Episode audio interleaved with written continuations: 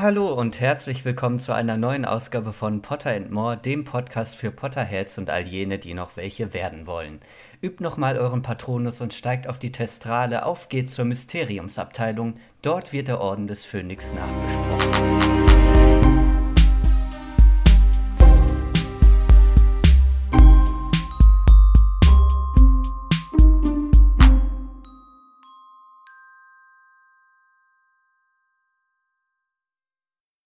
Hallo zusammen, ich bin Lukas. Wer ist noch da?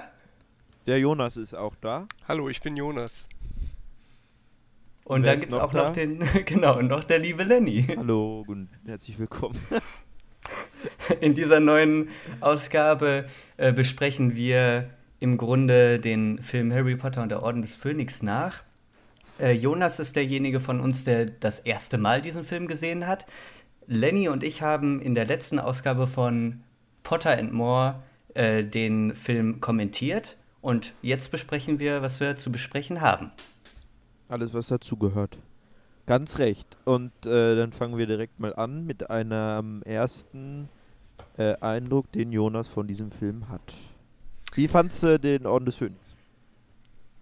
Ähm, ich fand den Film ähm, es ist halt wieder einer dieser. Das, das fühlt sich halt wieder wie so ein Zwischenakt an, der alles äh, wieder so ein bisschen in die, in die Zukunft verschiebt. Was ich aber sagen kann, ist, dass mir ähm, visuell und vom Stil her der Film am besten gefallen hat von allen fünf. Und ähm, ich ihn, ich ihn eigentlich sehr, sehr sicher finde in, in, in das, was er in, oder in dem, was er machen will. Es gibt nur so ein paar Sachen, die mich stören. Also da werden wir dann im Detail gleich drüber sprechen können, aber das Ende und diese ganze ähm, Auflösung mit dem mit diesem äh, Ministerium äh, fand ich irgendwie blöd, weil das hat am Ende, also im Endeffekt ist dieser Film, sie glauben ihm den ganzen Film nicht und am Ende sehen sie ihn dann und dann glauben sie ihm. Also ich fand irgendwie, das, das hat überhaupt nicht, ähm, war überhaupt nicht ganz stimmig.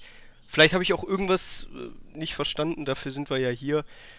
Aber ich fand, das war so ein, ja, so ein Film. Mir hat gefallen, dass der Film nicht so lang war, weil ich fand ihn auch irgendwie, ja, nichtssagend und irgendwie, ja, schwebte der so dahin. Also ich war irgendwie nicht ganz überzeugt, würde ich mal, würde ich mal so als ersten Eindruck vermitteln. Mhm. Okay, ja, ich finde das interessant, ähm, dass sich oftmals unsere Meinungen schon sehr überschneiden. Also alles, was du gerade im Prinzip gesagt hast, habe ich auch oder haben wir auch am Ende unseres Kommentars gesagt. Oder, Lukas? Also ich finde. Naja, also diese Unstimmigkeit, dass, äh, wie das mit dem am Ende mit dem Ministerium ist, weiß ich nicht, ob wir das so auch genauso formuliert haben. Ich fand äh, eigentlich vor allem, ich hatte am Anfang doch ein bisschen Schwierigkeiten, den Anfang irgendwie gut zu finden. Ja. Aber ich glaube, also das vielleicht aber auch wieder mehr Detail als, äh, als alles andere. Aber auf jeden Fall würde ich sagen, haben wir auch gesagt, das fühlt sich so wie so ein Zwischending an was irgendwie noch nicht so richtig, also wie der Auftakt für den letzten Akt oder ja, so. also ja genau, der erste Teil des letzten Akts so. Also es passiert halt einfach äh, im Großen und Ganzen wenig. Also man, man erfährt irgendwie nichts Neues über die Geschichte, so, also, ne, du hast recht, also am Anfang, also als Zuschauer weiß man ja, Voldemort ist da, das Ministerium ist hier aber im Prinzip die ganze Zeit im Film so der Antagonist, weil ähm, die sagen, nee, das kann nicht sein, Voldemort ist nicht da, weil die, die das halt Politiker sind und ähm, so und am Ende ist er dann halt, wissen die, der ist da. Aber in der Zwischenzeit ist wenig passiert. So, also Ja, Ähm, vor allem, man muss ja sagen, eigentlich gibt es auch fast die ganze Zeit so eine Frustration, auch von Harry zum Beispiel, dass er da irgendwie immer außen vor gelassen wird. Es gibt diesen Orden, aber irgendwie wird ihm nichts gesagt. Es gibt Dumbledore, aber Dumbledore hält sich die ganze Zeit zurück und äh, verschwindet immer und guckt Harry noch nicht mal an. Und Harry muss richtig äh, böse den anschreien, damit er den endlich mal anguckt. Und, und das sind ja, und das sind ja so Frustrationen. Man denkt so, äh, diese Gesamthandlung dieser Heptologie, ähm, diese Gesamthandlung, die äh, würde doch schneller vorankommen, wenn jetzt irgendwie mal so ein längeres Gespräch mit Dumbledore oder so gäbe, Oder weil er hat Lupin. bestimmt viel mehr Ahnung oder Lupin oder viel. Also man wünscht sich manche Sachen, die auch Ja. dann nicht erfüllt werden. Also ne? da gab es den sehr schönen Moment, der dir aufgefallen ist, wo Harry einfach viel zu spät in einem Gespräch mit Sirius erfährt, dass das sein Haus ist. Also gefühlt, also das war ja nicht mal irgendwie, das war in den Ferien, oder? Wo Harry ja, noch in, mal dann an Weihnachten, ne? an Weihnachten so. Aber also rede, reden die da nicht miteinander? Also fragt Harry nicht mal, was ist das ja eigentlich für ein Haus? Oder sagt Sirius nicht mal, hey, das ist übrigens meine Hütte hier. Äh, oder also irgendwie gibt es hier ganz viele Kommunikationsprobleme zwischen den Figuren, die aber nicht glaubwürdig sind irgendwie. Also das ist, das war auch ärgerlich. Aber ja, an sich ist der Film auch halt sehr sicher gespielt. Also da wird nichts es ist halt so, ja, es ist so halt das Mittelfeld, habe ich gesagt. Also es macht nicht viel falsch, es macht auch nicht viel richtig. Es gibt ein paar schöne Momente, es gibt Momente, äh, wo ich sag, da gibt doch den Figuren halt einfach mal Momente, wo sie reden. Also Lupin sagt einen Satz in dem Film, was, der- was grauenhaft ist. Das ist grauenhaft, das kann man nicht machen. ähm, und auch die ganze, ja, also wir können ja mal ein bisschen durchgehen. Ja, ich hatte Ähm, aber äh, ganz kurz noch ähm, Ja, eben sehr das Gefühl, eben, dass das so dieser, äh, dieser Auftakt jetzt für dieses große Finale ist, das habe ich auch sehr, äh, sehr stark daran gemerkt, dass sehr viel mit Träumen, äh, Prophezeiungen gearbeitet wird. Also das ist ja praktisch der ganze Film irgendwie. Ähm, und äh, Ja. das, das hat auch das Visuelle so ein bisschen äh, wiedergespiegelt. Ich fand diese, diese erste Szene, die ich an sich eigentlich sehr, ähm, sehr, sehr interessant war, weil sie eben visuell sehr bedrückend war, so auf, auf diesem Spielplatz, wo erst die Sonne scheint Mhm. und dann plötzlich ziehen sich da so die Wolken zu, ähm, hatte für mich sowas total Traumhaftes. Also es wirkte eher wie, wie, wie so ein Albtraum, den Harry hat. Ähm, und am Ende stellt sich heraus, das ist doch so passiert. Also äh, daran habe ich Mhm. so gemerkt, das ist eigentlich dieser Film, weiß nicht, ob der so direkt existieren muss, um jetzt für die Gesamthandlung relevant zu sein. Aber, aber er ist dann doch irgendwie schön gemacht in diesen, in diesen Einzelmomenten. Ja, ich glaube, für, Okay. den, für die Handlung, glaube ich, könnte man den vielleicht sogar echt weglassen. Aber es gibt Ja, da so also- manche Bilder, die ich so gut, also oder so schön und ich, also ich frage mich halt, in dem Film gibt es so viel, wo ich sagen würde, ja, das braucht man eigentlich nicht unbedingt, das braucht man eigentlich nicht. Aber es gibt da so die eine oder andere Stelle, wo ich denke, wenn man das jetzt nicht gesehen hat, ist das auch total schade. Ja, aber können wir gleich, also so meine Lieblings äh, visuelle Szene wir oder so, da kommen wir ja eingehen? später zu. Ich würde aber Ja. nochmal sagen, also ich finde, was er halt für die ge- gesamte Handlung nachhaltig macht, ist halt zeigen, dass es da auch einen starken Widerstand gegen Voldemort gibt. Also ähm, auch was, also die bauen ja quasi eine Armee auf. Also eine Schülerarmee zwar, aber der Orden des Phönix ist ja auch eine Widerstandsgruppe zu Voldemort und es wird, wird hier halt aufgebaut, dass, dass da auf jeden Fall ähm, Widerstand gegen Voldemort im Untergrund ist, vom Zaubereiministerium halt äh, gar nicht. Aber ähm, dass da, dass sich da was aufbaut. Also das ist halt irgendwann wohl zu einem Kampf oder sowas, zu einem Krieg, der ausbricht, kommen muss. Und das Zaubereiministerium ist halt so ein bisschen die Variable, wo man nicht weiß, wo, wo stehen die jetzt, wo, ne, wo, ähm, wo darf man die dann erwarten. Aber an sich passiert doch ähm, auch von den Figuren her wenig, außer dass ne, diese Verbindung zwischen Voldemort und Harry ja hier quasi auch nochmal thematisiert wird, aber da, da kommen wir, glaube ich, einfach später drauf. Ich würde mal kurz noch was, eine Frage stellen zu dieser Spielplatzsequenz. Und zwar, äh, der Dudley Der war jetzt schon richtig erwachsen, ne? Hast du den wiedererkannt sofort, Jonas? Nein, das, das, aber da Harry ja viele Mobber so bei sich äh, oder so in seinen Kreisen hat, habe ich ja, gedacht, das wäre irgendeiner. Erst als sie dann da nach Hause gekommen sind, habe ich den tatsächlich so. erkannt. Ja, als er dann da so weinerlich in den Armen von der, Richtig, von der Tante Das war so ein bekanntes Bild wieder, ja. Ja, Big D. Aber was ja auch dazu ähm, da reingespielt hat, ist halt, dass wir die Familie auch letztes, äh, im letzten Film ja gar nicht gesehen mhm. haben. Aber das, das, das war mir jetzt auch ein bisschen peinlich und ich wollte das hier nicht wieder ansprechen, dass ich irgendeinen Charakter nicht wiedererkannt habe. Ja, Aber also. anscheinend ja, an, oder ist ja anscheinend. Nee, das fällt hier auf.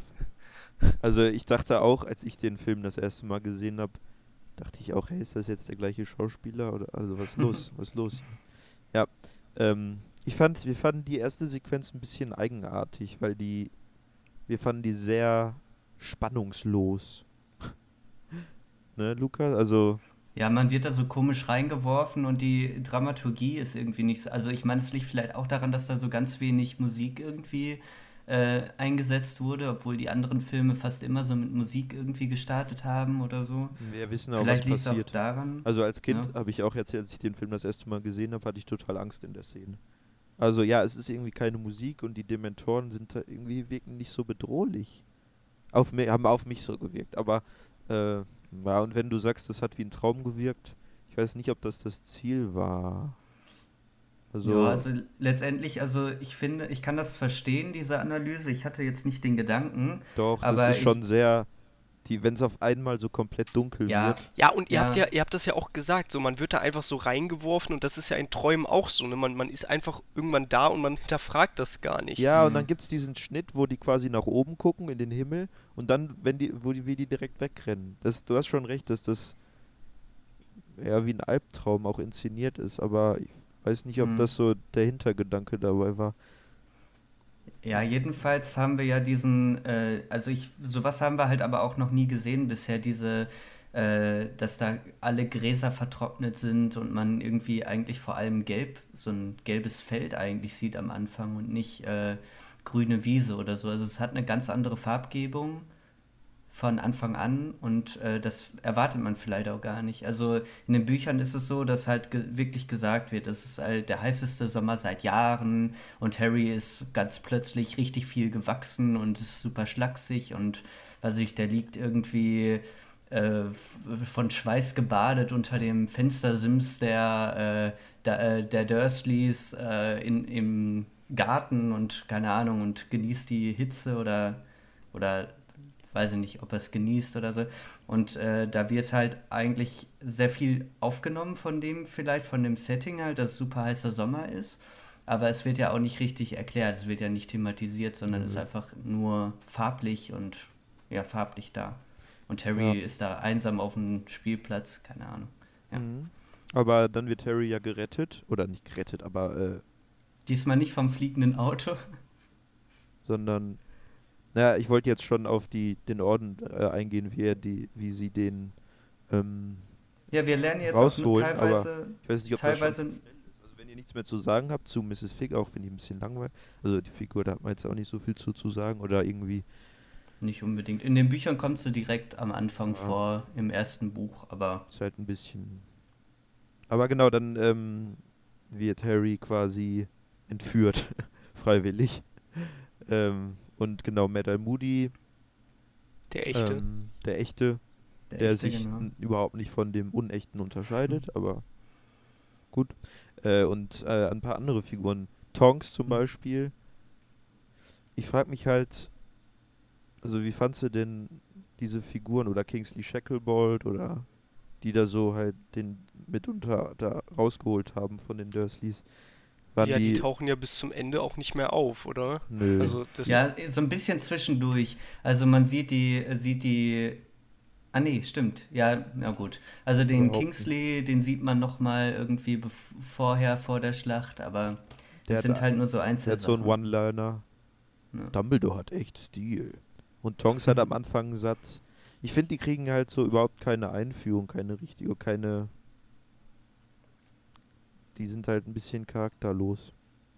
Ich habe So. nur hier die eine erkannt, weil die hat in, in Game of Thrones auch mitgespielt. Ja, Mhm.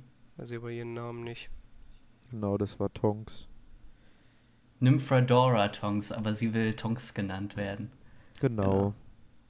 Das Und da ich ein denkt man sich schade. auch so, also man lernt die später noch ein bisschen besser kennen und äh, ich weiß nicht, man hat ja Ey, ihre also, Fähigkeit kurz gesehen, aber man fragt sich so ein bisschen, warum die nicht ein bisschen besser aufgebaut wird, weil auch in so nebenbei könnte man echt noch mit Blicken oder so und, ähm, ja, und äh, ich so, finde das so ein echt bisschen eine was machen. Frechheit. Weißt du, und dann kommen die da an, äh, an dem Grimmelplatz. Und dann sieht man ja Sirius, ne, wieder im, wie, wie hat sich das angefühlt, Sirius wieder zu in Lupin. Ähm, Und, äh, ja, Sirius hat man ja schon im letzten Teil ganz Ja, kurz im Feuer. Wieder gesehen. Ähm, ich- ich hatte ja nach dem, nach dem dritten Teil und auch nach dem vierten Teil irgendwie, weil dieser, ähm, dieser Name, der, ich habe vermutet, dass da irgendwas noch kommt, aber dann, äh, also, weil in dem Film wird ja auch immer noch betont, dass er äh, ein gesuchter Mörder ist, obwohl diese, diese, wie heißt diese, diese Zeitung? Die hatte so einen Namen, der Prophet oder so? Tag, Tagesprophet. Genau, der Tagesprophet, die hat ja äh, quasi immer nur E-Propaganda gemacht für das Hm. Ministerium. Von daher, das war so, ich, äh, das war ganz schön, den dann mal wiederzusehen. Und diesmal habe ich auch wirklich sofort erkannt, dass es Gary Oldman ist. Logischerweise, Hm. weil ich es wusste, aber jetzt habe ich da auch wirklich diese, diese Gary Oldman-Züge drin gesehen. Das, ich wusste nicht, wie mir das vorher entgehen konnte. Aber das war ganz schön, obwohl ähm, hier der Lupin, wie ihr schon sagtet, der war quasi, Ey, der hatte einen Satz ja, und am Ende einen Moment. Warum, also ich verstehe nicht, also da haben Lukas und ich die ganze Zeit, oder eigentlich nur ich, die ganze Zeit drüber geredet, weil ich habe zu Lupin eine viel engere Bindung als zu Sirius oder so. Und dann, oder Lupin, der hat halt gar keinen, der, die, der, einen Satz hat der. Warum lässt man da nicht irgendwie die reden? Oder wenigstens irgendwie so einen Satz wie, ähm, hm, was ist mir denn da eingefallen?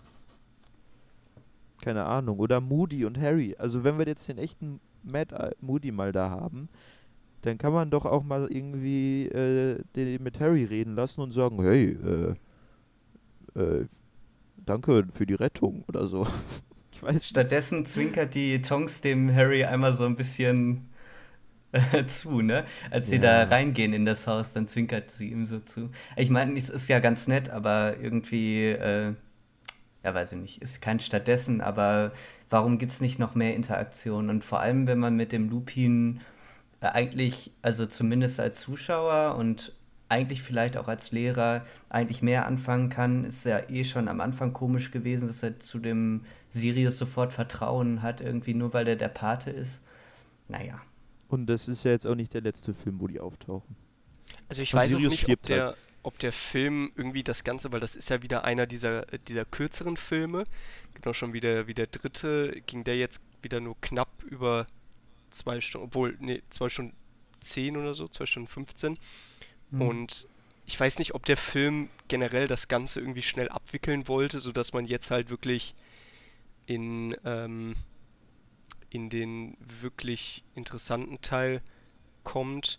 Weil das, das passt halt gut rein, dass wir solche Charaktere wie Lupin haben, die eigentlich für, für Harry äh, oder auch äh, äh, Mad Eye Moody, dass man, dass man da vielleicht mehr von sehen will, aber der Film halt eh jetzt schon nicht die größte Relevanz hat, dass man da sagt, okay, wir komprimieren das Ganze und dann, dann, dann passt das da halt auch noch weniger rein, weil wenn, wenn man diese ganzen Wünsche dann noch damit reinbringt, dann wird es halt Ja. wieder so ein zweieinhalb Stunden Film. Na, Hm. Man muss ja keine Szenen daraus bauen, aber einfach irgendwie mehr als nichts. Ja. Oder wenn dann, ich muss ja jetzt mal kurz springen, weil das regt mich auf. weil, wenn, okay, Sirius stirbt, ne, und dann kommt Lupin und hält Harry quasi zurück, weil der Bellatrix äh, eigentlich halt dann irgendwie, ne, der will da hinterher rennen. Lupin hält den zurück, ne, voll cooler Moment. Äh, und dann, warum hat man dann nicht einen Moment, wo, wo man nochmal Lupin und Harry reden lässt über den Tod von Sirius, da reflektieren lässt, weil, also, anhand nur diese eine Szene, da, das, das das bringt mir halt nichts so. Äh, Nicht, dann fühle ich auch nicht mit, dass um, über Sirius Tod, wenn, wenn niemand mal auch darüber redet. Und die haben sich doch was zu sagen. Lupin und Sirius waren äh, beste Freunde, for, best friends forever. Ja, aber in dem Moment glaube ich vielleicht nicht, aber im Nachhinein hätten die vielleicht noch ein, noch Ja. ein Gespräch gebraucht. In dem Moment hat mich das schon gepackt, ne? Also diese leichte Zeitlupe oder zumindest äh, keinen Ton, dieser, dieses äh, schmerzverzerrte Gesicht von, äh, von Harry, Harry, während er so zurückgehalten wird, also das hat man in dem Moment zumindest richtig abgekauft. Und die ich. Auroren sind alle weg danach. Ja, gut. Kümmern die sich Ja. alle um Siri? Also, oder warum gehen die nicht bei dem Kampf zwischen Dumbledore? Egal. Das regt Naja, mich auf, dass wollen ja- diese. Diese sind ja auch jetzt nicht unwichtige Figuren, die sind ja jetzt nicht auch nur in dem Film mal aufgetaucht. Mal wieder, so als Gast. Egal. So. Genug. Das waren meine fünf Minuten. Tut mir leid. Ja, vielleicht machen wir jetzt einen kleinen Sprung weiter, Ja, weil bitte. äh, wir den Grimaud-Platz verlassen und in die Schule kommen und direkt die, den neuen Lehrer oder die neue Lehrerin für Verteidigung gegen die dunklen Künste kennenlernen. Ja, erst ist der Gerichts, äh, Ja, stimmt, das ist vorher noch, ja, genau. aber da ist auch nicht, finde ich auch nicht so viel. Ich weiß nicht, hast du dazu was zu sagen? Wie findest du den vollen Namen von Dumbledore, Jonas? Das war, ja, das war, das war so ein Moment, wo, wo man sich dann auch wieder fragt, okay, das ist wieder hier so Worldbuilding. Dafür hat man dann Zeit, oder was? Mann, Bitte? Mann, Mann. Dafür hat man dann Zeit für den Ja. ganzen Namen. Echt. Das hat doch mindestens 10 Sekunden verbraucht. Ja, aber ich finde, da hat man schon ganz gut gesehen in dieser Szene, wie blöd das Ministerium ist. Ich, ich habe ein bisschen kritisiert, dass da der äh, Prime äh, nee, äh, der Zaubereiminister auch, äh, auch Richter ist. Also das ist echt Gewaltenteilung Mhm. sehr problematisch in der Welt, ne? Aber da hat man zumindest sehr gut gesehen, warum sollte man einen Patronus hervorzaubern, äh, wenn da keine Dementoren sind? Der Patronus bringt halt nichts als Zauber, außer äh, außer Dementoren, dem wird nicht geglaubt, dem Harry. Im dritten Teil hat er ja noch seine, seine Tante in die Luft äh, oder hier als äh, in einen Luftballon verwandelt. In die Luft Und gejagt. ja, nicht ganz in die Luft gejagt, aber, aber da hat er ja gar keinen, also da war der Zaubereiminister ja super lieb zu dem. Und, und das war ja eine hochpolitische Sache eigentlich in dem Moment. Und dass der Dumbledore den dann retten kommt. Und äh, der Harry wird ja gerne nochmal ein Wörtchen mit dem Dumbledore reden, aber er haut sofort ab. Ja, und deswegen dachte ich auch, dass, dass sich das am Ende so, so ausspielt, weil der, eigentlich der große Harry Potter-Twist ist ja quasi, oder der, der immer funktioniert, ist, dass äh, der oder die zu, zu Voldemort irgendwie gehört. Wenn, wenn die in irgendeiner Weise Sachen machen, die Harry schaden könnten. Von daher dachte ich auch, okay, der wird wahrscheinlich äh, auch irgendwie mit dem kooperieren. Das wird halt Dumbledore. auch viel der nächsteren, äh, der nächsten Na. Aktion von dem, Meintest du Fatsch oder Dumbledore? äh, nee, F- äh, Fudge, also den, Okay. Ja. den, den Prime. Ja, man sieht ihn da ja, ähm, ja. Ja. der Prime Minister der Zaubererwelt quasi. Und man sieht halt ha- auch in dieser Gerichtsszene schon, äh, schon die Lehrerin halt, ne? Die. Umbridge, ja, aber man Umbridge. sieht auch vor allem, dass Lucius kurz davor noch mit Fudge redet. Also, Auch das, die ja, haben schon Einfluss auf den, ja. Also, Mhm. Ja, genau, da habe ich mich auch- auch gefragt, hat Harry nicht mal irgendwie Dumbledore gesagt, dass der, dass der äh, Malfoy Ja. da ähm, der war ja dabei. Das stimmt. Warum? wa- Wie, wieso darf der da einfach so weiter rumgurken? ja. Ja, Wird halt nicht geglaubt. Ja, ne? ja gut, was aber das aber hat Harry auch nie Dumbledore- angesprochen. Dumbledore glaub, wird das ja glauben. Wenn, also, Harry hat doch Lucius an dem, äh, an dem Friedhof gesehen. Genau. Da wird er ja wohl Ja. Dumbledore gesagt haben, das sind übrigens alle Todesser, die noch frei rumlaufen. Das wird er gemacht Äh, haben. kannst ja. du mal kurz irgendwie dich darum kümmern? Also, also solche, ich finde das schon, das ist schon ein guter Punkt. Da fragt man sich, äh, das ist, klingt doch logisch, warum wird das nicht thematisiert? Also natürlich hat man nicht für alles Platz, um, auch um alle Fragen zu beantworten, aber wenn Lucius ja jetzt auch nochmal eine wichtige Rolle spielt, im Ganzen offensichtlich, als der Haupttodesser quasi, hm. Hm, hm, hm. Hm, hm, hm. Okay, ja. Also das Zaubereiministerium ist äh, ein Gurkenverein. ähm, Wie findest du das denn optisch? Ey, das hat mich äh, tatsächlich sehr ähm, am Anfang nicht so stark, aber dann, dann zum Ende hin, weil dann gehen die ja da äh, irgendwie nochmal hin. Und das hat mich sehr stark an ähm, die Szene aus äh, Star Wars erinnert. Auch wenn das über, optisch überhaupt nicht irgendwie ähnlich ist, hat mich das irgendwie. Ich weiß nicht. Das war auf jeden Fall sehr, sehr beeindruckend, dass da diese. Ach, ich weiß auch nicht. War, fand ich auf jeden Fall, fand ich auf jeden Fall ganz gut. Hm. Ich glaube, die haben sich so ein bisschen von der ähm, hier von der Tube, London Tube, Metro äh, inspirieren lassen, ne? So mit diesen Kacheln und da gibt es ja diese runden Gänge, die so ein bisschen aussehen wie, ne? Oder? Mhm.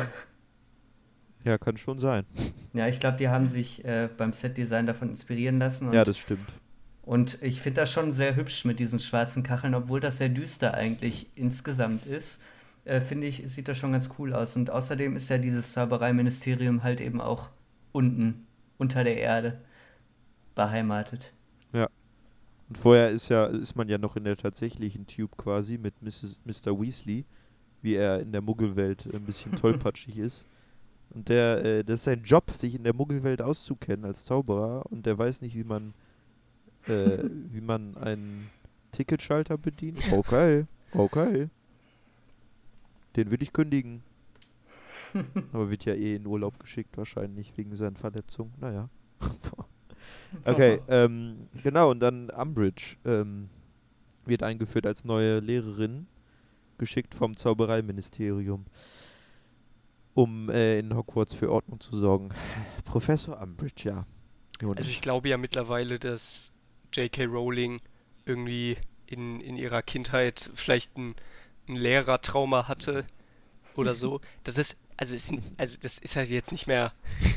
Ich weiß nicht, wo ist da jetzt, also ist das jetzt irgendwie die Pointe oder so, dass jetzt wirklich jeder Lehrer, jeder Professor irgendwie, der da äh, an diese, dieses Fach unterrichtet, irgendwas im Schilde führt oder irgendeine, irgendein Geheimnis, was irgendwie sehr wichtig auch für Harry Potter ist, irgendwie in sich trägt.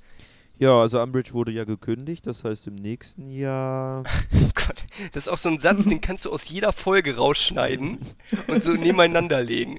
Das, also, Aber ey, äh, das ist vor allem schlimm für Snape, weil er ist ja eigentlich auf diesen Posten aus und der kriegt, muss immer, äh, der wird auch nicht ausgewechselt. machen. Der macht immer Zaubertränke und denkt sich dann, boah Leute, ich bin doch hier, nimmt mich doch einfach.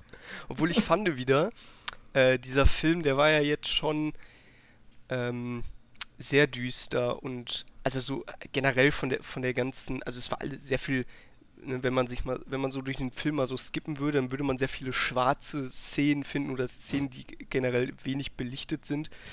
Und ich fand aber, dadurch ist die, die, die Lehrerin, die Umbridge, ist eben nochmal ein bisschen mehr hervorgestochen, weil sie eben so, ja, so ein bisschen, so ein bisschen drollig auch ist und die trägt immer so ein auffälliges pinke, pinke Kleidung und die hat generell so dieses, so, so, eine, so eine leicht aufgedrehte Art auch. Und ich fand, das, das, das war wieder so ein bisschen, obwohl dieser Film eben sehr düster ist, war das wieder so, so was Kindliches, was auch so vielleicht in die ersten Filme gepasst hätte. Ja, das Einzige ist halt, also ich finde das so geschickt gemacht, weil äh, du hast jetzt quasi vor allem das Optische von ihr so beschrieben, wenn du sagst, drollig, die ist klein, die sind äh, irgendwie äh, mit ihrem Plüsch und ihren Katzen und ihren äh, Katzentellern und äh, dem Rosa und Pink überall. Das ist ja erstmal optisch irgendwie sehr niedlich, aber äh, ansonsten eine sehr knallharte Frau, ne? Ja. Ja, das, das, das stimmt. Und ich, ähm, ich fand diese, diese Entwicklung eigentlich ganz spannend, dass man einerseits wieder eine, ähm, eine äh, Lehrerin hat, die vielleicht auch so in einigen realen Schulen anzufinden ist. Und auf der anderen Seite haben wir in dem Film die Entwicklung, dass Harry quasi auch zum Lehrer wird. Und das, das fand ich eigentlich mit am spannendsten, dass er quasi auch so äh, die, die Schüler dann lehrt und so total, eigentlich dann so auch total in dieser Rolle aufgeht. Mhm, dass er Ganz eben, kurz dazu, äh, Daniel Radcliffe äh, meinte, äh, dass er Harry sich wahrscheinlich in diesen Unterricht schon so kleiden würde wie seine Lieblingslehrer Und ähm, dann hat der Lupin sich als Vorbild genommen Ah. und hat äh, gesagt, Leute, äh, Harry würde sich sicher so ein bisschen anziehen wie Lupin in der Szene und dann haben die das auch so äh, akzeptiert. Also, ne, äh, Lupin scheint auch Danny Radcliffe hier eine wichtige Figur zu sein. Nur mal kurz so am Rande. Und ich meine, er verhält ja. sich ja auch wie Lupin. Ja, also er geht so Ja. sehr auf seine Schüler ein, der hilft ihnen dann, der spricht denen immer Mut zu. Mhm. Ähm, Ja, und es ist halt so ein ganz krasser Gegen, ähm, so ein Gegenentwurf zu dem Unterricht von Umbridge. Da sitzt man nämlich nur rum und liest Bücher, liest in den Büchern, aber macht also nur zaubern. theoretisch. Ja. Genau, kein Zauberstab. Albernes Zauberstabgefuchtel wird es hier nicht geben.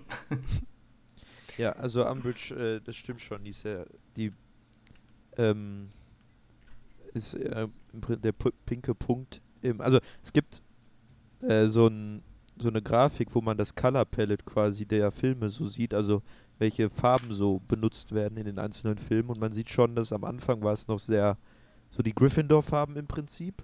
Und dann wird es immer, immer düsterer. Und hier gerade im Orden des Phönix ist es so ein sehr, ist es diese, diese Farbe der ähm, Prophezeiung, dieses Türkise, dieses Gei Geisterhafte fast. Ähm, und ja, genau, das, da hast du schon recht. Pink ist natürlich, boah, ist das eine ätzende Frau, oder? Diese übertrieben und, und die, dieses übertrieben korrekte und Regeln müssen eingehalten werden. Ähm. Und du, du wirst ja jetzt hier gerade von uns zum Potterhead ausgebildet. Und äh, dazu gehört natürlich auch, dass man äh, seine Hasslehrer irgendwie benennen kann. Und bei vielen Potterheads ist sie ganz oben auf der Liste. Äh, oder generell auf den äh, den schlimmer, schlimmer Hassfiguren. als Voldemort, sagen wir. Sa sagen viele, genau, ja. hm, ja, kann man nachvollziehen. Ich weiß jetzt gerade gar nicht, wer war denn der Lehrer im, im zweiten Teil? Lockhart. Der sagt mir jetzt gar nichts Der, mehr. der Autor. Ach so, ah ja, der war auch witzig. Ne, okay, dann ist es die Umbridge. Ja, okay. Ja, wir haben ja noch einen Film. Ne, wir haben noch drei Filme theoretisch. Äh, vielleicht, vielleicht kommen dann noch ein paar, die das toppen. Äh, ja, viel mehr kann man zu Umbridge aber auch tatsächlich gar nicht sagen. Ja, also die, die macht kurzen Prozess, ne? die kriegt immer mehr Befugnisse und wird quasi zu einer Großinquisitorin, glaube ich, wird gesagt. Ne? Ja, Und äh, das Ministerium hat halt jetzt plötzlich unheimlich viel Einfluss auf Hogwarts. Das schien bisher irgendwie immer außen vor zu sein. Irgendwie schien Dumbledore immer alles äh, unter Kontrolle zu haben und so einen Gegenpol zum Ministerium zu bilden. Aber jetzt greift das Ministerium durch. Umbridge äh, macht Erlasse ohne Ende. Man sieht ja dann diese ganze, diese ganze Wand voller Erlasse. Die prüft die Lehrer und hat ja sogar die Befugnis, Lehrer zu feuern. nee, eben nicht. Nee, äh, doch zu feuern schon, aber nicht äh, des Schulgeländes zu verweisen. Achso.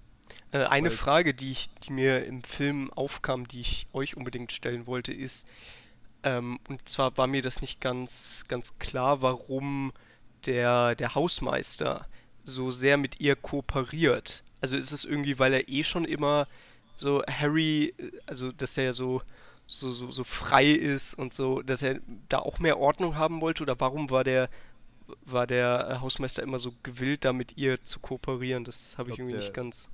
Der fühlt sich dann einfach geschätzt, dass er einen Job hat. Weil vorher, Ich der glaube- stand immer nur rum in der Ecke und niemand hat Aber das wurde so betont in dem Film. Also irgendwie in jeder Mhm. Szene war der irgendwie mit dabei und ich dachte irgendwie. Und er hat sich gefreut, er hatte so ein hämisches Grinsen ganz häufig, Ja. ne? In dem Film. Ich glaube, das ist vielleicht, also in den Büchern taucht er ein bisschen mehr auf und in den Filmen ist er, hat er eine ein bisschen kleinere Rolle.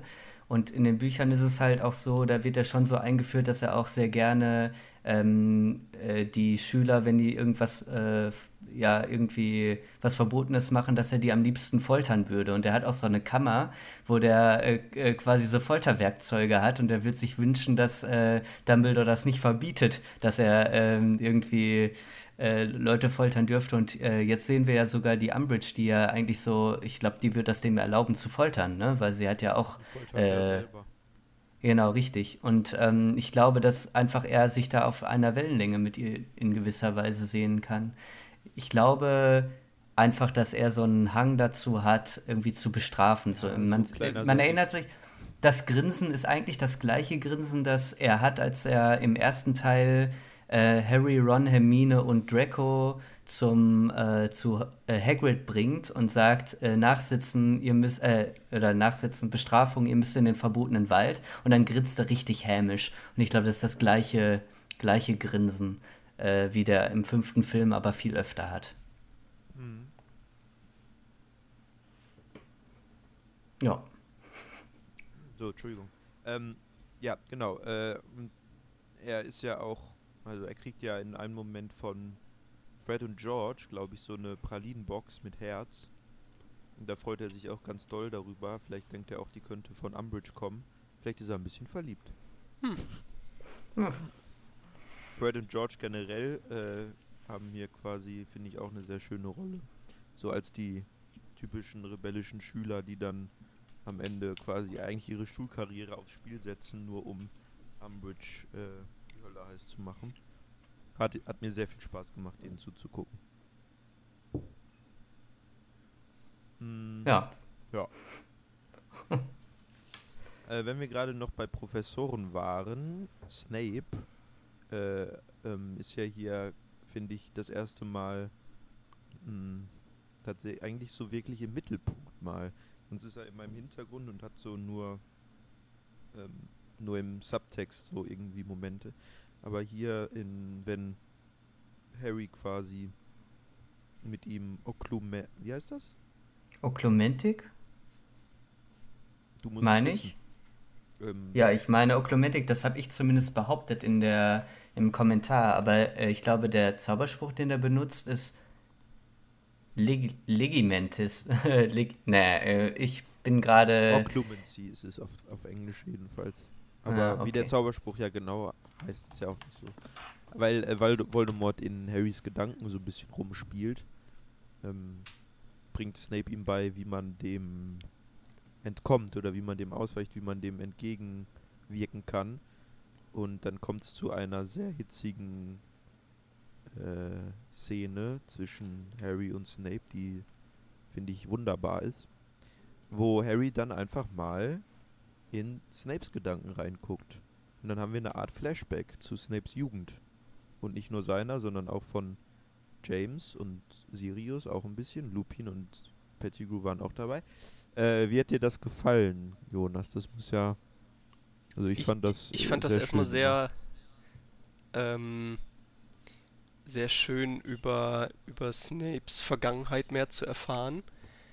Denn das, das Besondere an Snapes Figur ist ja, dass er in jedem Film immer eine gewisse Präsenz hat. Also es liegt auch, glaube ich, vielen an, äh, an Alan Rickman, der einfach diese, diese Präsenz auch durch sein Schauspiel sehr gut vermittelt.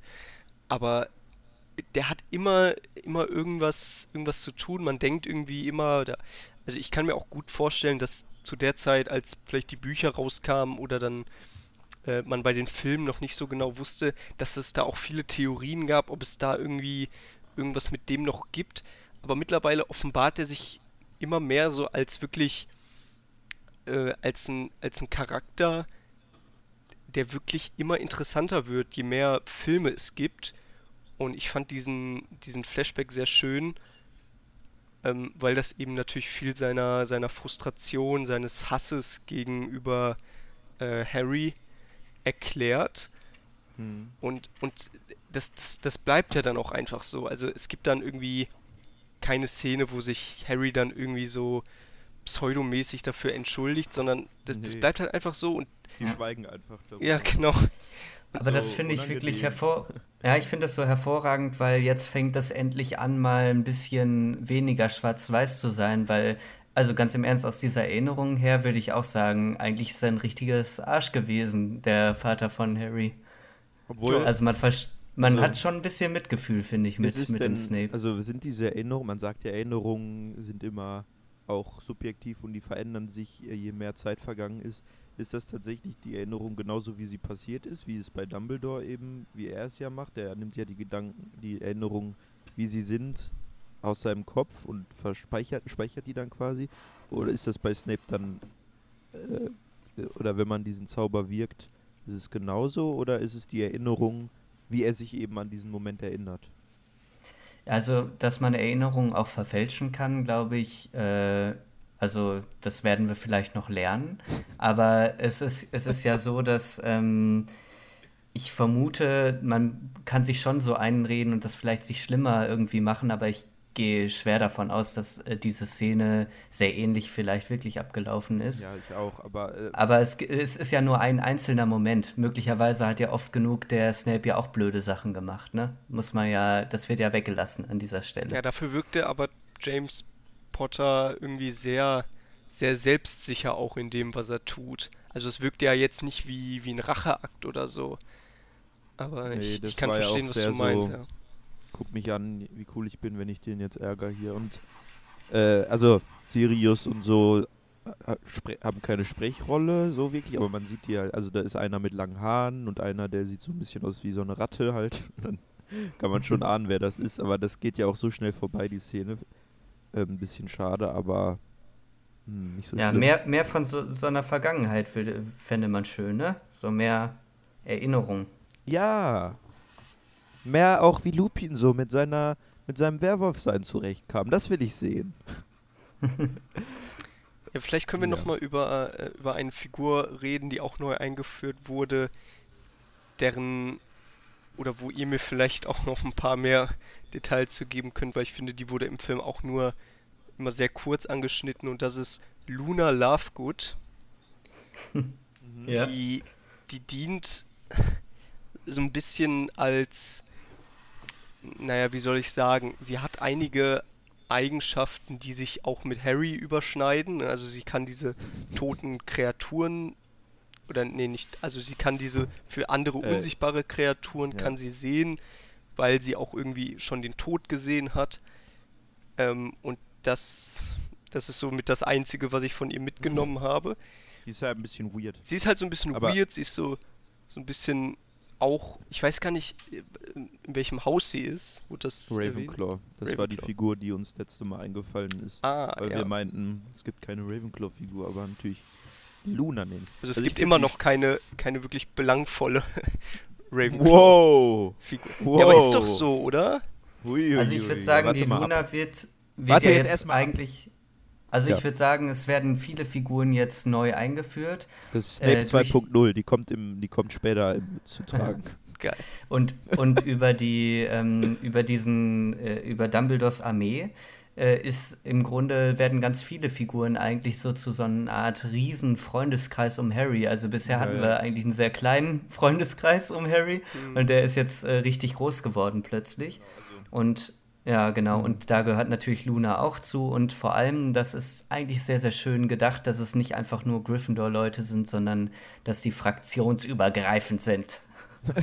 ja, also äh, ich finde, sie steht sehr für das, für das Thema, was ich in dem Film so primär sehe. Und zwar so Freundschaft und ein Zuhause haben bei, oder gute Erinnerung einfach. Weil das ist ja das, was, äh, womit Vol äh, Harry Voldemort bekämpft. Er, er schafft es, ähm, Voldemort und Voldemorts Einfluss auf Harry ähm, aus seinem Kopf zu vertreiben, indem er sich an seine Freunde erinnert, wenn sie gerade kommen. Ähm, und ich finde, Luna steht einfach für so eine ein, so einfach nur eine Akzeptanz für Menschen so wie sie sind.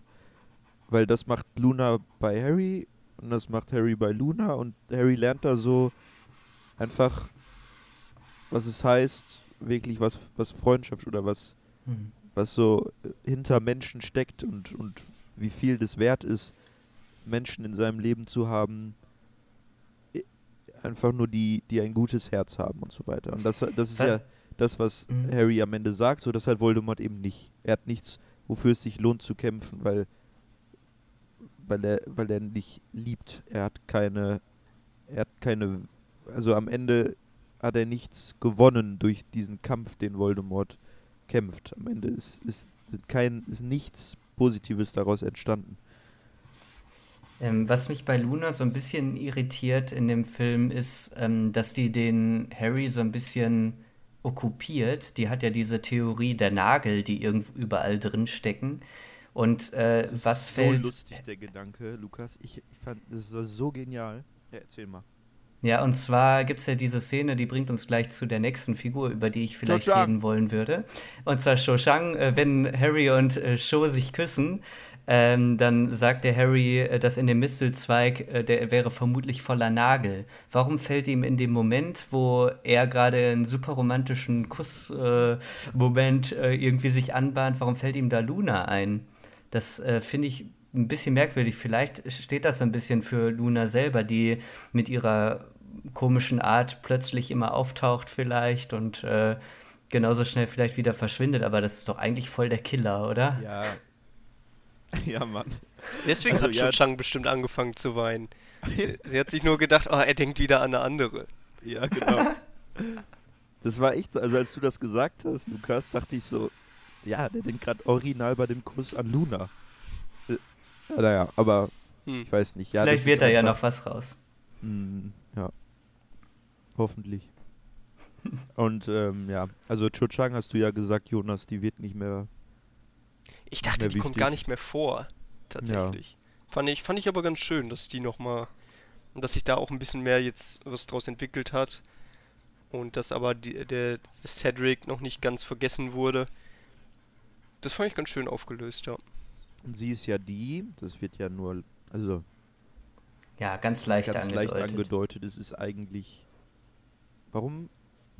Also ich finde, das fällt einem echt. Ich weiß nicht, ob mir das. Ich, also ich weiß nicht, ob ich das wusste, bevor ich gestern diesen Film mit dir nochmal geguckt habe, Lukas. Das ist komisch, oder? Aber äh, Cho Chang ist ja diejenige, die quasi die Dumbledores Armee verrät. Also Judas. okay. Ja, so ein bisschen. Cho Chang ist Verräterin. Judas, okay. Ja. Und das Also ist ja auch der meine, Kuss das- dann, den Joe ähm, quasi Jesus gibt. Ja. ja alles klar. Ja, möglicherweise.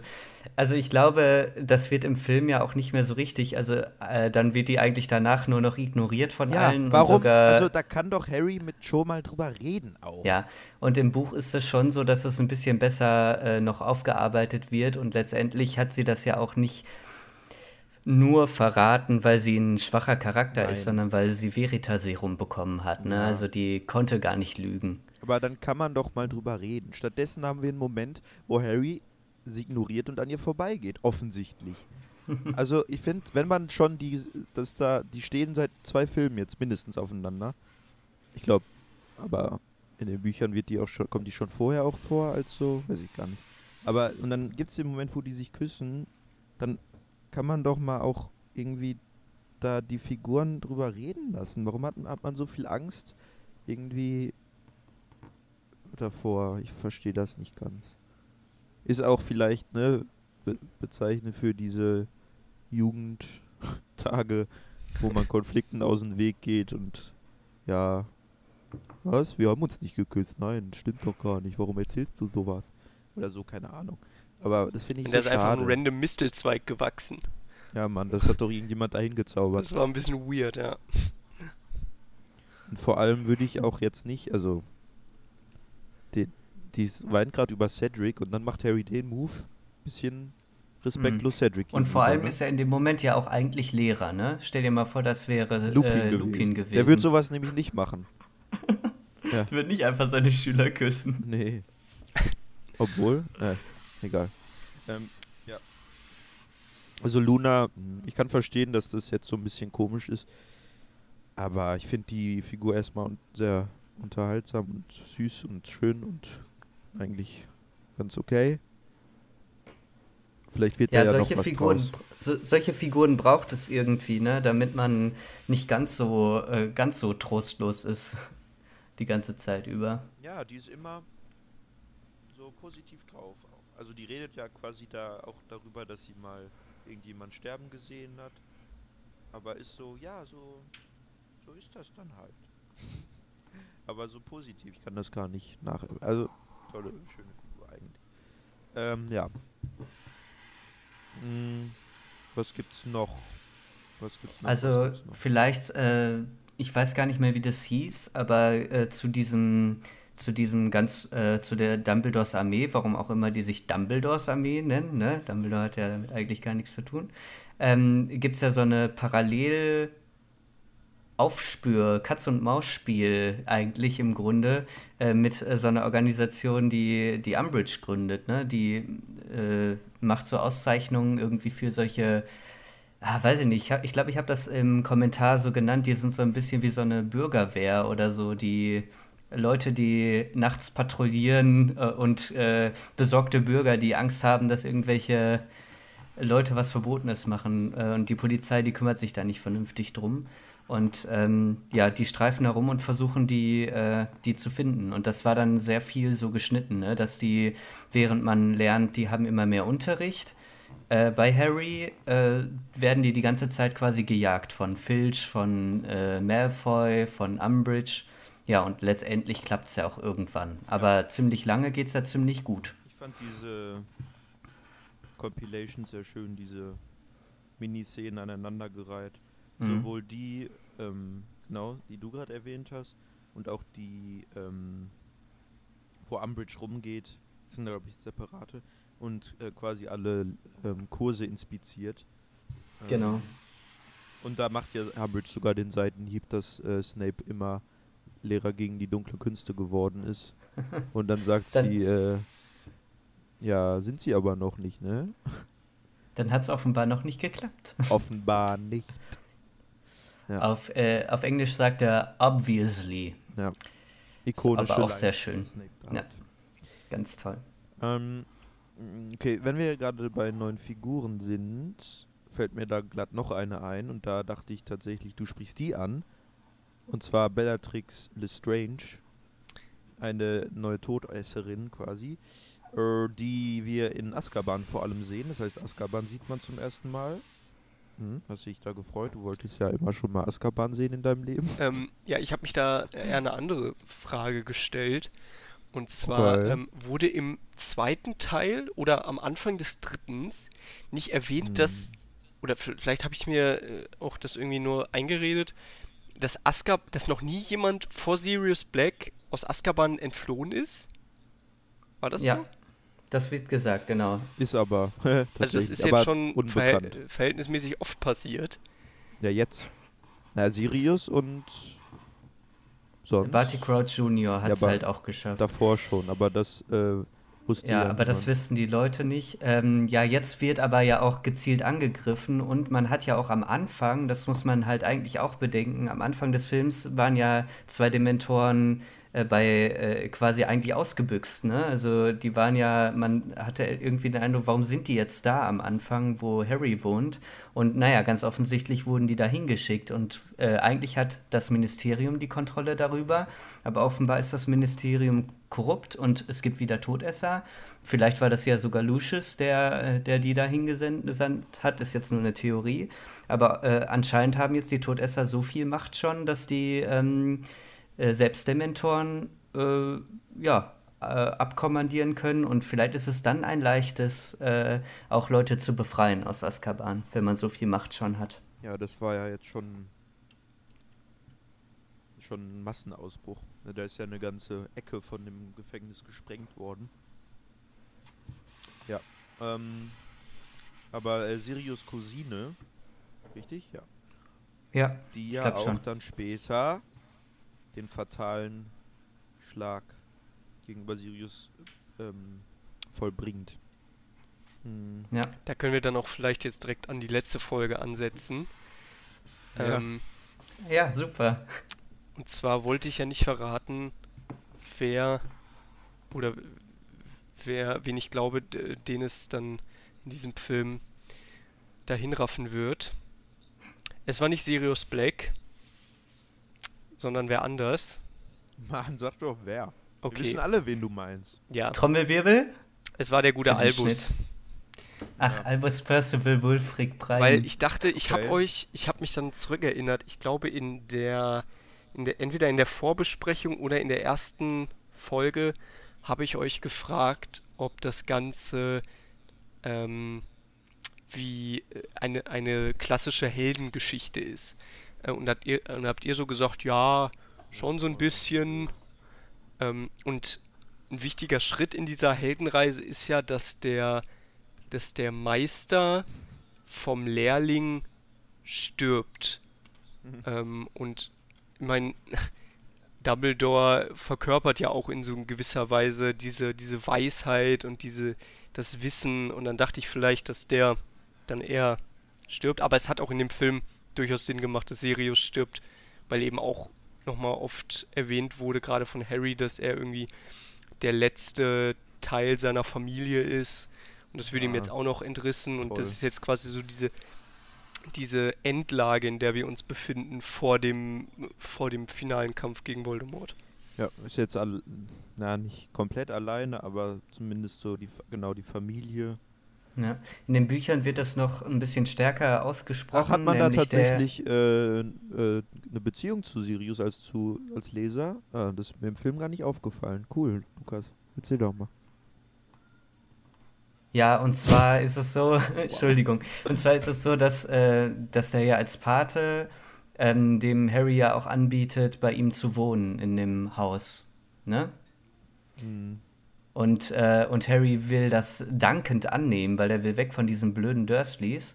Und dann wird das jetzt auch noch vereitelt. Also es gibt einen richtigen Frust im Buch für Harry, dass er zurück zu den Dursleys muss. Also ich meine, das ist jetzt nicht das Schlimmste daran, dass der Sirius tot ist, aber es, äh, also das spricht halt auch dafür, ne, wie wichtig Sirius dem Harry eigentlich war. Mhm. Aber, Und äh, außerdem, das muss man auch sagen, ist Harry jetzt der Erbe von dem Haus. Ja, scheißegal. ja, er hat halt jetzt ein mega krasses Haus, ja, ne? aber ist leider ist leider kein Thema. Stimmt. Muss ich auch, das ist aber auch einfach äh, schade, ne? Aber gut. Dafür hat man aber das wirklich, das, äh, das ist ja wirklich nicht so wichtig. Aber äh, ja, okay, glaubst du denn, oder dass Dumbledore trotzdem noch stirbt?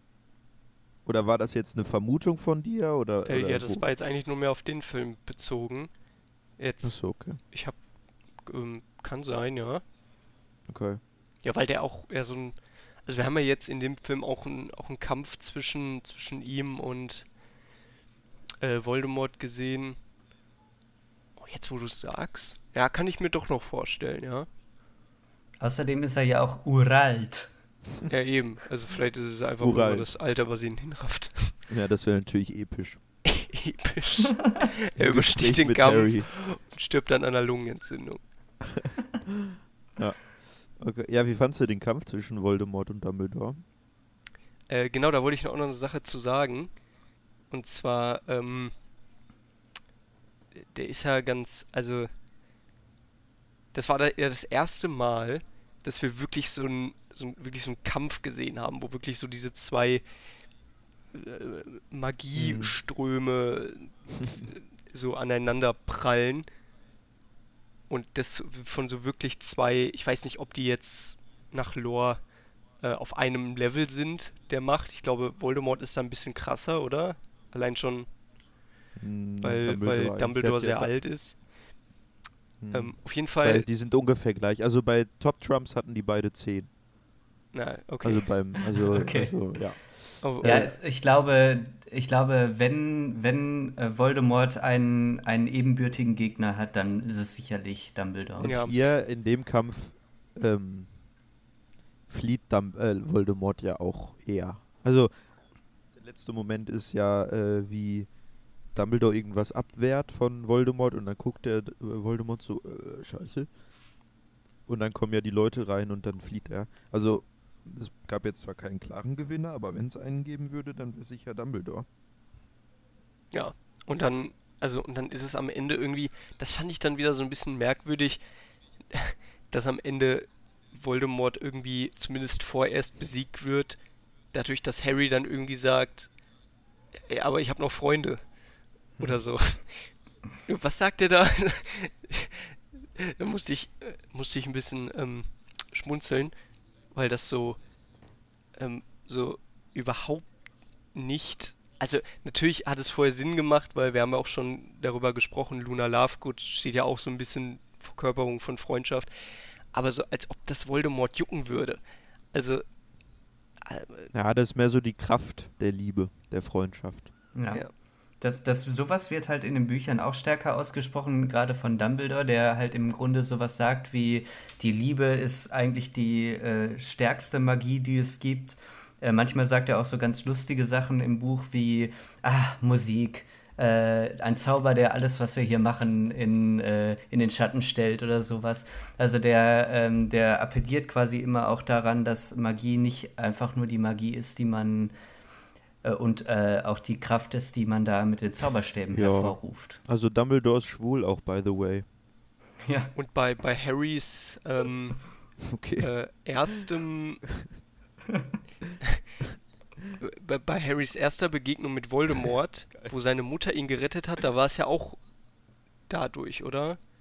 Dass sie einfach. ja, die Liebe hat ihn geschützt, Ja, genau. so wird, wird und dann gesagt, hat er diesen ja. mächtigen Zauber oder diesen mächtigen Magiespruch hat er dann dadurch überlebt, den eigentlich noch nie jemand vorher überlebt hat. Ja. Was ja auch eigentlich Liebe. merkwürdig ist, weil es gibt ja nicht nur liebende Personen außerhalb von Harry Potters Familie. Hat Sirius nicht geliebt, als er gestorben ist? Ja, eben. Aber man muss ja auch sagen, es ja. gibt ja auch eine Prophezeiung, haben wir ja jetzt gelernt. Und vielleicht liegt es auch an der Prophezeiung. Also vielleicht ist da noch mehr dahinter, äh, warum der Voldemort es nicht schaffen konnte, den Harry zu besiegen. Auch schon als Schicksal. Baby nicht. Aber das heißt, Harry wird gewinnen. Ja, die Naja, die- Prophezeiung, Die war, also die, Die- war ja, dass einer der beiden getötet werden muss. Sinngemäß. ja, ja, aber eigentlich, also es ist so, dass die so komisch formuliert ist, dass man es nicht 100% weiß, aber man denkt so ein bisschen auch, also vielleicht müssen auch einfach beide sterben. So einfach. Wie Ist ist, der es. Satz nochmal ganz. Äh, Keiner kann leben, solange der andere überlebt. Hm. Ja, Ja. denk mal gut, drüber nach. Dafür muss man weiter gucken, ne? Ja, vielleicht wird es im Halbblutprinz aufgeklärt. Apropos, Ich frage mich jetzt noch, was im Halbblutprinz kommen soll. Also, es sind noch drei Filme, ne? Ja, noch gut, aber Filme. die, die letzten beiden, die sind ja quasi ein Film. Hm, Ein Buch. Ja, oder ja, aber eine Geschichte, würde ich mal sagen. Aber warum sind die sonst in zwei Teile aufgesplittet?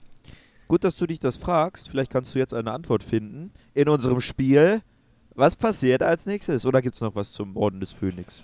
Ich habe nur noch Kleinigkeiten auf meinem ich Zettel finde, stehen. wir können also den, das Ranking mal kurz noch mal kurz abhaken, Ja, wie Ranking er auf unserer List, Liste steht. Also ich muss jetzt schon fast, ich kann es nicht mehr aus dem Kopf äh, sagen. Ich muss, ich muss jetzt eine Liste anfertigen. Übrigens, ähm, ich habe ja letzte Mal den, äh, die Kammer des Schreckens auf den letzten Platz gesetzt und danach den ähm, Feuerkelch. Mittlerweile ist der Feuerkelch auf dem letzten Platz, aber sowas von ähm, nach dem Gespräch und dass ich, als ich nochmal nachgedacht habe. Also, also unten durch ist der Film bei mir, ganz ehrlich. Ich finde ich find schön, dass du so flexibel bist. Hä, ich habe jetzt eine Sache geändert. Ja, ja. Ja, ja, okay. Ja, Gut, ich würde aber, bei euch ich, auch sagen, aus? also mir sind viele schlechte Sachen an dem Film nach unserem Gespräch wirklich dann auch, ähm, sind mir die Sachen klar geworden. Ich würde den auch, glaube ich, auf die, auf die, Moment, wo sind wir jetzt, auf die 5 packen. Mhm. Dann den ersten. Oh, dann wird Okay. schwierig. Ähm, habe ich mir natürlich auch, also ich habe mir das nicht vorbereitet. Das muss ich jetzt gerade. ähm, Jetzt wird es auch kompliziert. ja. Also wir haben noch den zweiten, Kammer des Schreckens. Wir haben dann den dritten noch. Genau. und den fünften. Ähm, ich mochte Ja. tatsächlich den zweiten sehr gerne, deswegen nehme ich den Oh Gott. fünften auf den dritten Platz, Ach du Scheiße. den zweiten auf den zweiten Platz und den dritten auf den ersten. Voll Ah, cool. ja, Meine sieht genauso aus, meine Liste. Ja, geil. Okay. Ich habe ich hab überlegt, ob ich den fünften sogar noch vor den zweiten setze, aber ich glaube, da fe fehlt mir Quidditch einfach Ja, stimmt. dafür. Wow. Also ja, bei mir ist Feuerkelch, Kammer des Schreckens, Stein der Weisen, Orden des Phönix, Azkaban. Aber ich habe ja gesagt am Anfang, für mich ist der Orden des Phönix so ziemlich das Mittelfeld. Das heißt, eigentlich müsste jetzt alles nur noch vor den Orden des Phönix kommen, nach dieser Logik. Krass, ne? Aber Mal es ist gucken. nicht so, oder was willst du damit sagen? Na, mal gucken. Da, weiß ich nicht. Mal gucken, was jetzt im Rewatch noch so passiert. Also nach der Logik, nach dieser Aussage, Ja. ähm, ist jetzt alles um Orden des Phönix herum, so ungefähr. Bei mir zumindest. Aber wir gucken, wir gucken weiter. Ähm, und wenn wir jetzt nichts mehr über den Orden des Phönix haben, würde ich sagen, denken wir mal kurz über den Halbblutprinzen nach. Genau, wir, wir schauen uns wahrscheinlich erstmal das Cover an, würde ich Ja, sagen. bitte. Genau. Das ist Schon wieder sehr nichtssagend. Ja, da hast du recht. Außer, dass man Dumbledore sieht. Ich finde. Hm. Gab's den schon mal vorher auf einem Cover? Ich glaube nicht, oder? Im ersten. Beim ja, gut, im ja. ersten war Da- aber auch, da war auch Hagrid zum Beispiel drauf. Also bitte, Hagrid. Ja, Dumbledore ist drauf, ja. Es ist halt, Harry guckt sehr böse, das ist Ja, auch ziemlich gefotoshoppt. Ähm, Ron und Hermine. Dumbledore sieht sehr irritiert aus, finde ich. So ein bisschen. Hat er seine Hand so nach vorne? Also ich habe hier zwei Versionen, deswegen. Ja, ja, ja, genau, der hat die Hand so Ja. vor sich. Und im Hintergrund sieht man halt eine Stadt einfach, eine normale. Mhm. Das heißt, äh, was ist deine Theorie? Ich finde, man kann ja ganz gut anfangen bei der Halbblutprinz. Wer, wer ist das? Was Beim ist Titel, genau. Also Halbblut ist ja mittlerweile ein Begriff, der durchaus präsent ist, auch so fast Ja. in allen Filmen. das? Und Das heißt, der Halbblutprinz müsste jemand sein, der ein Halbblut ist. richtig, genau. Das heißt, es würde zum Beispiel auf Harry zutreffen, wenn ich mich nicht irre. Hm, ich glaube schon. ja, ja, genau. Die Ähm. Mutter ist äh, wie Petunia ja auch eine Muggelgeborene, genau. Genau, das, das könnte halt auch auf guten Prinz, macht jetzt nicht so viel Sinn, aber auch auf sowas wie ähm, äh, äh, Hermine zutreffen. Hm, Die ist Schlammblut. Ah, die ist gar kein. Die ist schla- der, Ach, die da, ist, da gibt es einen Unterschied. Ah, okay. Die hat gar kein Zaubererblut eigentlich von Hm. Na ja, gut, dann bleiben wir Eltern. mal bei. Also entweder, Harry. ich, ich glaube, wir haben jetzt zwei Möglichkeiten. Entweder es ist Harry oder es ist halt wieder nicht bekannter Charakter, der jetzt der neue. Lehrer. Der neu- Genau, wie wär's mit dem neuen Lehrer, genau. das, Ja, vielleicht. ja, ich hoffe nicht. ähm, naja, aber dann äh, Prinz ist ja auch ein, ein interessanter Begriff, weil das ist ja ein Nachkommen in, für irgendeine für irgendwas, äh, für irgendeine hohe Position zumindest hier. Ähm, Mhm. ob das, ob das jetzt irgendwie die, die Frage nach, wer ist der ähm, stärkste Magier ist und quasi die vielleicht sich irgendeine Prophezeiung noch mehr verkonkretisiert, dass irgendwie Harry mal der krasseste Motherfucker wird. Hm. Hm. Also ich glaube, Mhm. ist, ist das. äh, Hm. Ich glaube, ich glaube, es ist Harry. Okay. Harry. Mhm. Und meinst du, das wird so eine große Rolle spielen oder vielleicht so wenig wie der Feuerkelch eigentlich auch nicht so richtig wichtig war?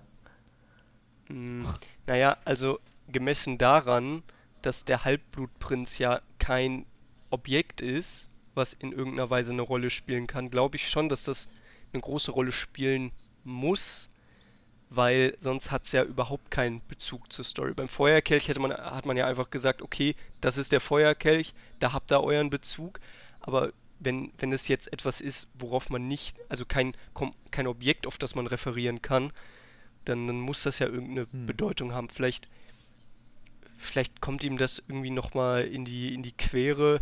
Also irgendwie, dass er, dass er eben Halbblut ist, vielleicht schwächt ihn das irgendwie im, zur Vorbereitung auf den Kampf gegen Voldemort. Irgendwie sowas könnte ich mir vorstellen.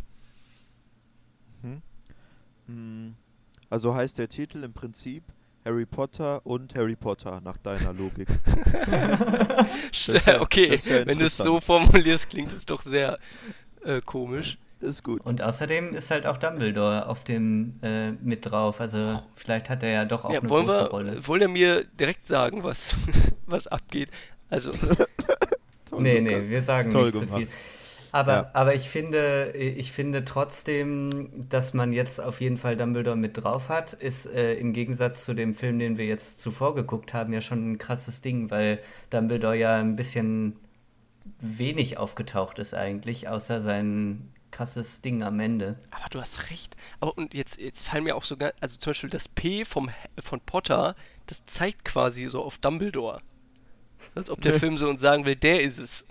Und das Oder wäre ja das mal ist Harry das, Potter. das krasseste Zeichen. Oder wenn- Harry Potter ist mit einem Zeitumkehrer einfach in die Vergangenheit gereist und es ist Dumbledore. Ja. Ja. Oder Ron.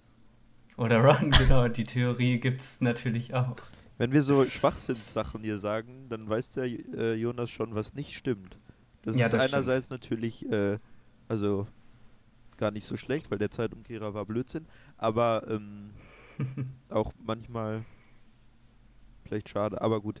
Ja, also. Mh, aber mit dem Zeitumkehrer kann man halt auch viel Blödsinn anstellen. ja. Auch als Autor oder Autorin.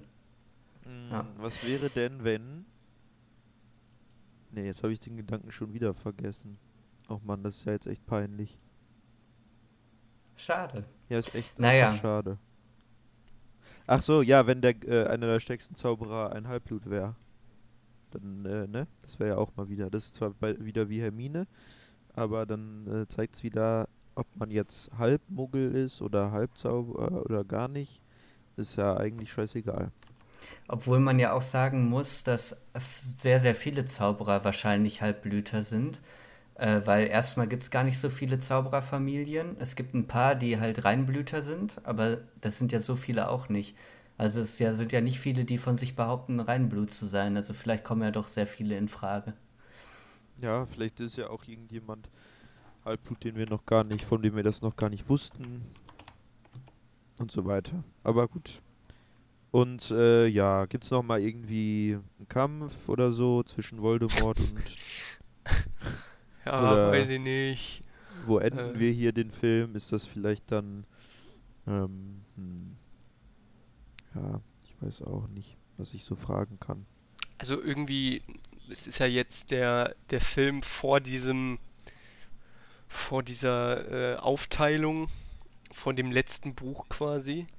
Ähm, und ich glaube, dass am Ende oder zumindest im Film irgendein, irgendein noch ein herber Rückschlag geben wird. Ich we weiß nicht, was, was genau da passieren wird, aber irgendwas wird die auf jeden Fall noch schwächen. Okay, du wolltest dich ja schon quasi in dem Film so ein bisschen von diesem Schulalltag äh, trennen.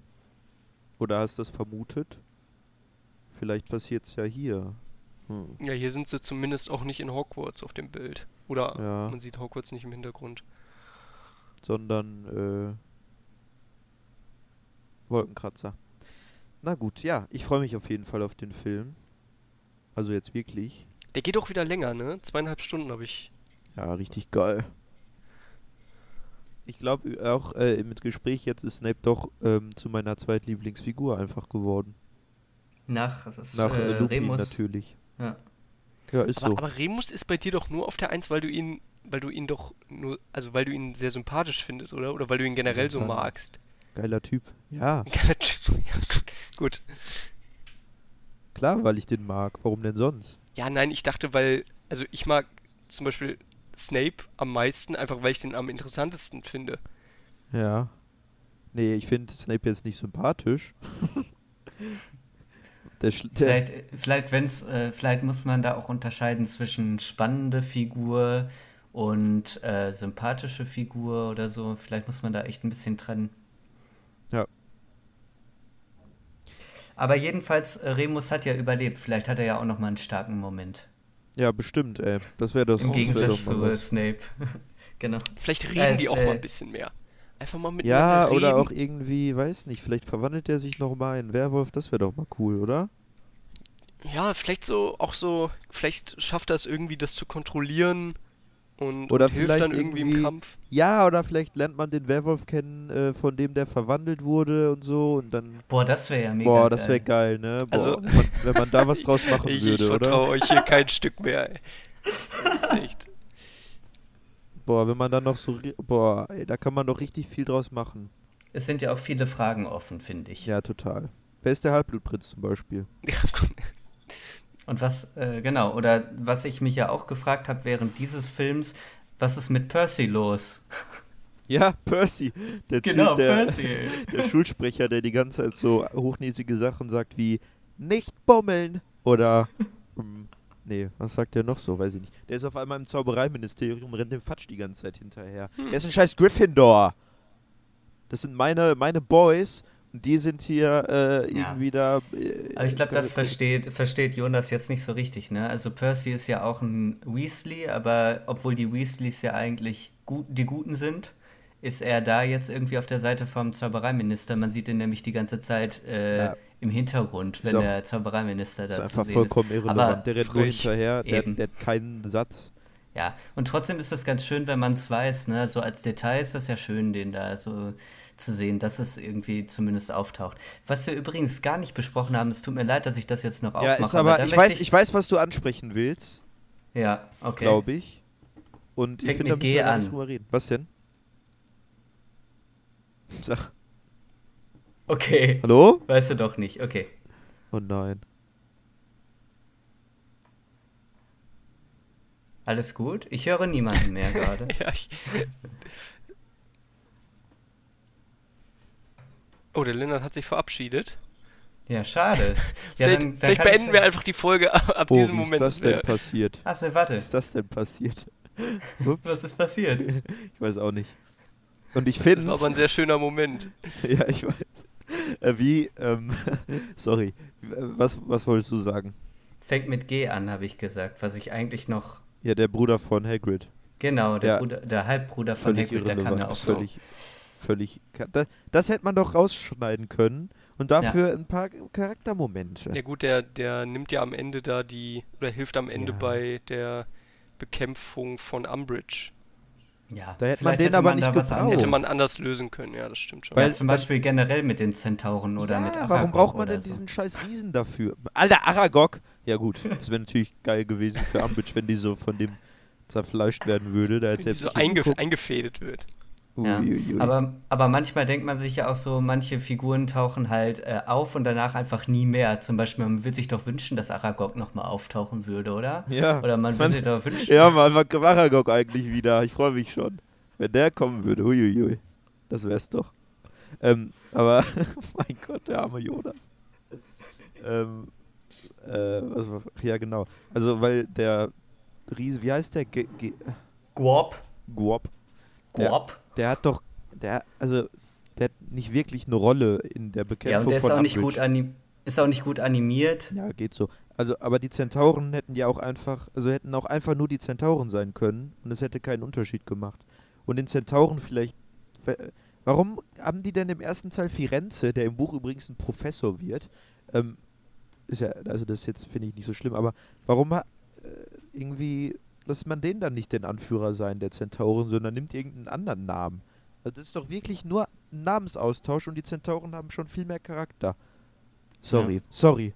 Ich will auch nicht behaupten, ich würde bessere Drehbücher schreiben, aber so manche Sachen ärgern mich. Ja, im Buch ist es halt so, dass der Firenze da schon ausgestoßen ist, glaube ich weil der ist der da schon der Professor ja. und die finden das nicht gut, dass der sich mit den Menschen ja nicht so eine riesen Backstory machen. Ja, aber dem, das, den also Zentauren, für den Film braucht man es nicht. Den Zentauren Gesicht geben. So, dass die, weil, gut, ne, ist egal. Ist ja auch nicht so, dass die irgendwie jetzt nicht nochmal vorkommen oder so. Egal. Also, aber Umbridge äh, überlebt, vielleicht äh, taucht sie ja nochmal auf, wer weiß. vielleicht kriegt okay. Aragog sie ja doch noch. ja. Gut. Alles klar, ich glaube, wir machen jetzt zu so viele Insider-Witze oder, weiß ich nicht, Andeutungen, die nicht stimmen oder so. Äh, lass uns das doch beenden, wenn wir wirklich nichts mehr zu sagen haben. Ja, dann mach doch. Gut, dann bedanke ich mich bei den Zuhörerinnen und Zuhörern fürs Zuhören. Schaltet doch beim nächsten Mal wieder ein, wenn es heißt Potter and More, der Podcast für Potterheads und all jene, die es werden wollen. Das nächste Mal geht es um den Halbblutprinzen. Die nächste Folge, da werden nur Lenny und ich zusammen diesen Film kommentieren. Und die übernächste Folge, falls ihr das langweilig findet, die ist dann wieder mit dem Jonas. Wenn ihr Fan von Jonas seid, dann schaltet also wieder ein. Also ich bin Fan von Jonas. Der hat immer ja, meine Meinung. Das finde ich gut. Obwohl im Ranking äh, sind wir uns eigentlich ähnlicher. Ja, das momentan. kann sich ja noch ändern. Also man kann ja, ja auch zwischendurch wechseln. Und ich, ich schaffe das schon noch. Okay. Äh, und ich würde sagen, Nox. Äh. Lumos Maxima. Ha, ha, ha, ha. Bo Bo Bombarda Maxima. Nein, es gibt doch auch Lumos Maxima. Nee, was ist denn Lumos? Ja. Doch, es gibt Lumos und Nox. Nein, es gibt auch Lumos in großer Form. Ja, Maxima, das macht die, ähm, macht der Harry im dritten Ey, Teil am dann Anfang. sprich mir doch nicht rein. Ja, du sagst okay. Nox, dann wird's doch dunkel. Ja, aber das macht man doch am Ende von der Podcast-Folge. Ja, oder? und ich wollte dich ärgern. Und dann habe ich gesagt Lumos Maxima. Jetzt musst du wieder Nox sagen. Nox. Ja, Lumos Maxima. Gut, ne? Ja, Ja, okay. okay. Tschüss. Tschüss. Ciao. Arschloch. Puh.